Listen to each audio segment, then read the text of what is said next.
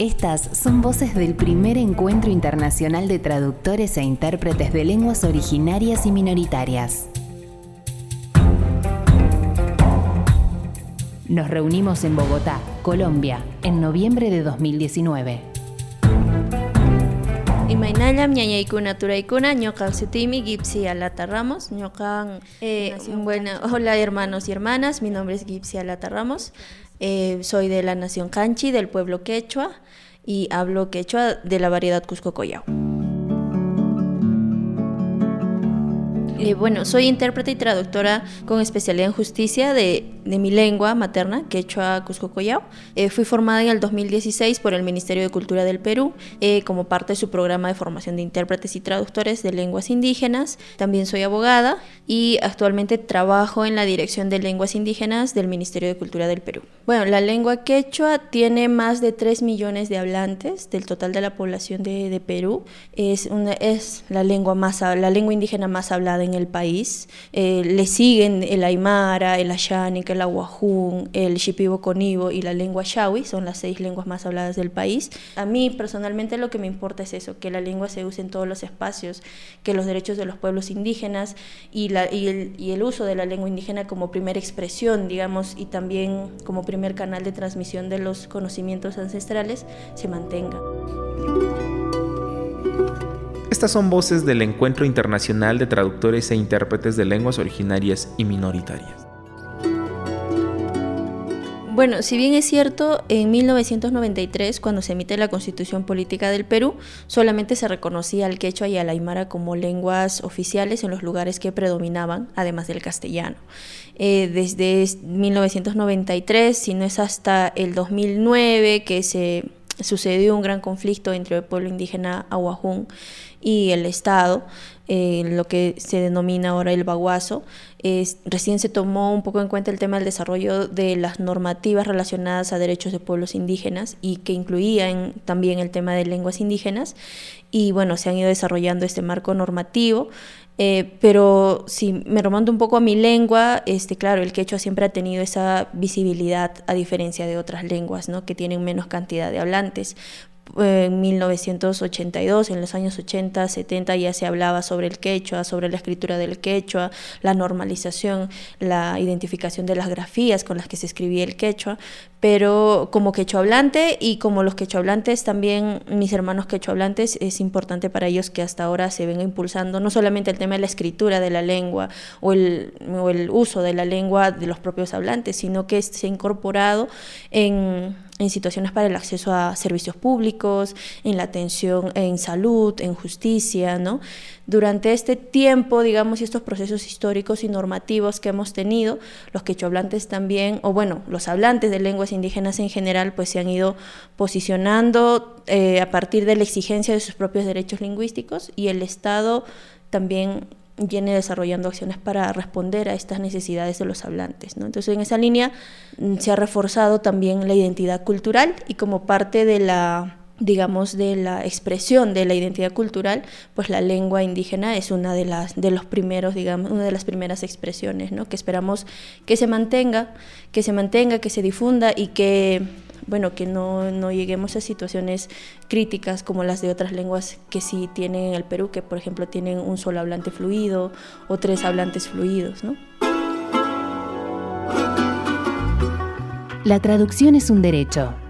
Primer encuentro internacional de traductores e intérpretes de lenguas originarias y minoritarias inicialmente como yo fui formada con especialidad en justicia, nos toca, nos toca además de tener esta, de conocer la jurisdicción especial que es básicamente occidental, el sistema judicial en Perú es básicamente occidental, eh, y por otro lado está la jurisdicción ordinaria, ¿no? O propiamente los pueblos indígenas que no tienen mucha claridad sobre el funcionamiento del sistema de justicia ordinario. La terminología es bastante complicada, ¿no? O sea, es más allá de, de traducir un término de castellano a lengua indígena, está en la forma de cómo contextualizas el uso de ese término para que el pueblo indígena o el hablante de una lengua indígena lo entienda, ¿no? Em, eh, han habido muchas situaciones que incluso son propios retos de la lengua, ¿no? de las variedades lingüísticas que tenemos en nuestra propia lengua, que a veces no nos permiten este, poder hacer una interpretación mm, simultánea, digamos, rápida, porque nos toma, nos toma nuestro tiempo llevar lo que tú dices de un contexto a otro, no es como el Google Translator, que tú pones una palabra y te la bota inmediatamente. Nosotros tenemos conocimiento de un contexto occidental y tenemos un conocimiento del contexto cultural de nuestro pueblo, entonces es todo, todo un reto. He tenido que hacer interpretaciones en situaciones de conflicto social, acompañando al Estado y eh, con el pueblo indígena, ¿no? Entonces no sabes cómo va a resultar eh, la situación. Claro que no es responsabilidad del intérprete que esto se solucione, que la situación de conflicto social se solucione, pero no sabe si va a ir bien, si va a ir mal, ¿no? Entonces yo siento que ah, más allá de brindar técnicas de interpretación a un intérprete, a un hablante de lengua indígena, es necesario también brindar un soporte emocional y la seguridad para que éste pueda desarrollar su trabajo de la mejor forma posible, ¿no? Estas são vozes do Encontro Internacional de Tradutores e Intérpretes de Línguas Originárias e Minoritárias. Quando eu nasci, eh, minha mamãe e meu papá hablan quechua, mi abuela también hablaba quechua, vivíamos con la abuela, aunque era un reto porque íbamos después a la escuela y en la escuela hablábamos castellano y cuando por ahí se nos salía algo en quechua, pues se burlaban de nosotros o se reían porque así es la, la situación en mi país, ¿no? Hay mucha discriminación, aunque ahora ciertamente también estamos buscando que eso, que temas de discriminación retrocedan, pero era, era a veces complicado y bien en la escuela no usaba quechua.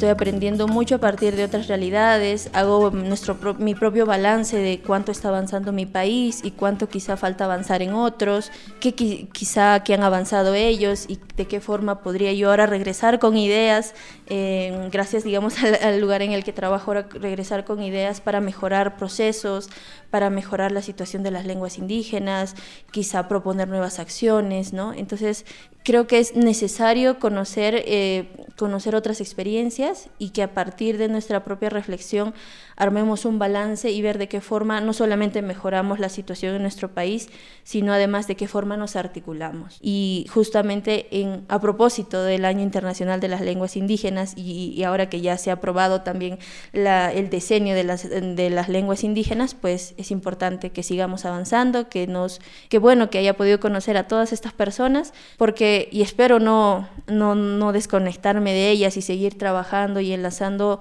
esfuerzos para seguir contribuyendo en fortalecer, difundir nuestras lenguas indígenas. Mi nombre es Gipsia Lata Ramos, eh, soy de la nación Canchi, del pueblo quechua, y hablo quechua de la variedad Cusco Collao. Ñauray eh, significa diversidad.